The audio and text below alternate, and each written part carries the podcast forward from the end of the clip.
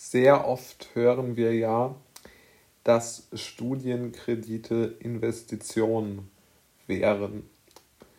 Und mit diesem, na, vielleicht doch etwas sehr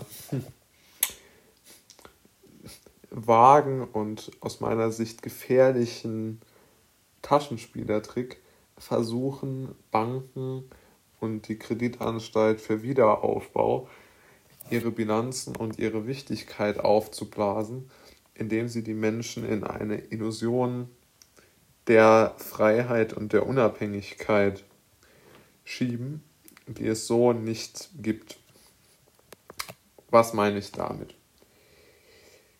Studienkredite beziehen sich ja im Grunde genommen nicht unbedingt und in den meisten Fällen auf das Studium, sondern man leiht sich Geld, um die Studiengebühren zu bezahlen. Bei privaten Spezialunis zugegebenermaßen ist das auch ein großer Teil davon.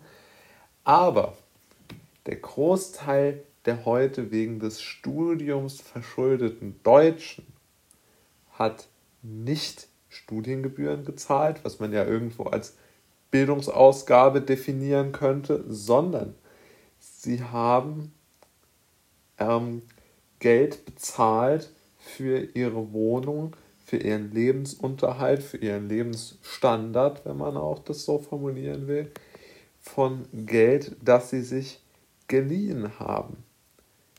Ich möchte das gar nicht im Einzelfall kritisieren. Es gibt dafür herausragend gute Gründe, die ich zu 100% verstehen kann.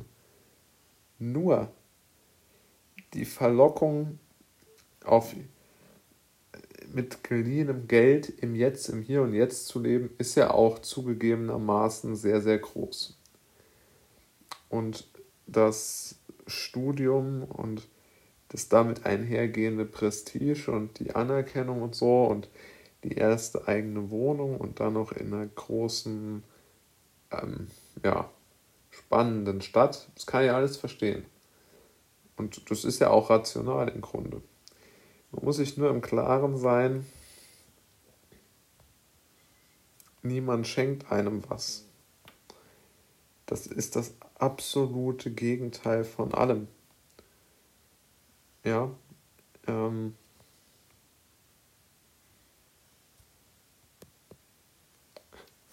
es gibt keine Geschenke in dieser Welt und auch diese BAföG-Kredite muss man zurückzahlen. Und ich möchte sehr vor dem Gedanken warnen, dass man sagt, naja, die haben nicht so viele Zinsen und man muss sie nur zur Hälfte zurückzahlen. Das kann alles sein und auch im Einzelfall mag das stimmen. Aber man startet seine Karriere, wenn man sie so bezeichnet, im Minus. Und ich halte das für eine sehr, sehr schwierige Idee, denn man kann nicht einfach auf Neustarten drücken und sagen, mir hat jetzt das zwei Jahre, die zwei Jahre, die das Studium, die ich für das Studium bis jetzt aufgewandt habe, die haben mir nicht gefallen und ich versuche jetzt irgendwie was anderes. Dann stehe steh ich aber bereits schon in der BAföG-Kreide. Das heißt, ich habe schon riesige Schulden angehäuft. Das heißt, das Studium als Schuldenfalle, BAföG als Schuldenfalle ich für unterschätzt. Und vor allen Dingen glaube ich, dass folgendes Szenario immer, immer schlimmer wird. Der, die Erwartung, dass jeder zur Universität geht, ist ja überall. Ja? Und auch hier verstehe ich natürlich, dass gesagt wird, ich möchte dort auch hin. Vollkommen legitim. Nur muss man sich im Klaren sein, dass diese Universitäten ja auch Interessenskonflikt gesteuert sind. Also die vergeben ja nicht die Studienplätze, weil sie so gute Menschen sind, sondern weil sie damit Geld verdienen wollen. Und natürlich ist es so, dass auch die Industrie davon profitiert, wenn Menschen mit hohen Schulden einen Job brauchen, weil die dann einfach ähm, ja, äh, zu oder weil die dann einfach zu Konditionen arbeiten, zu denen sie sonst nicht arbeiten würden. Und das bestärkt natürlich die Position der Unternehmensinhaber. Worauf ich aber eigentlich hinaus will, ist die Gefahr, sich zu verschulden wegen des Lebensstandardskonsums, kann man nicht mit einer Bildungsausgabe gleichsetzen, denn sie ist keine.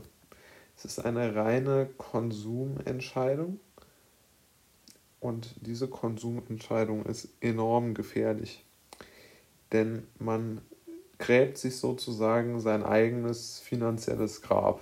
Ja?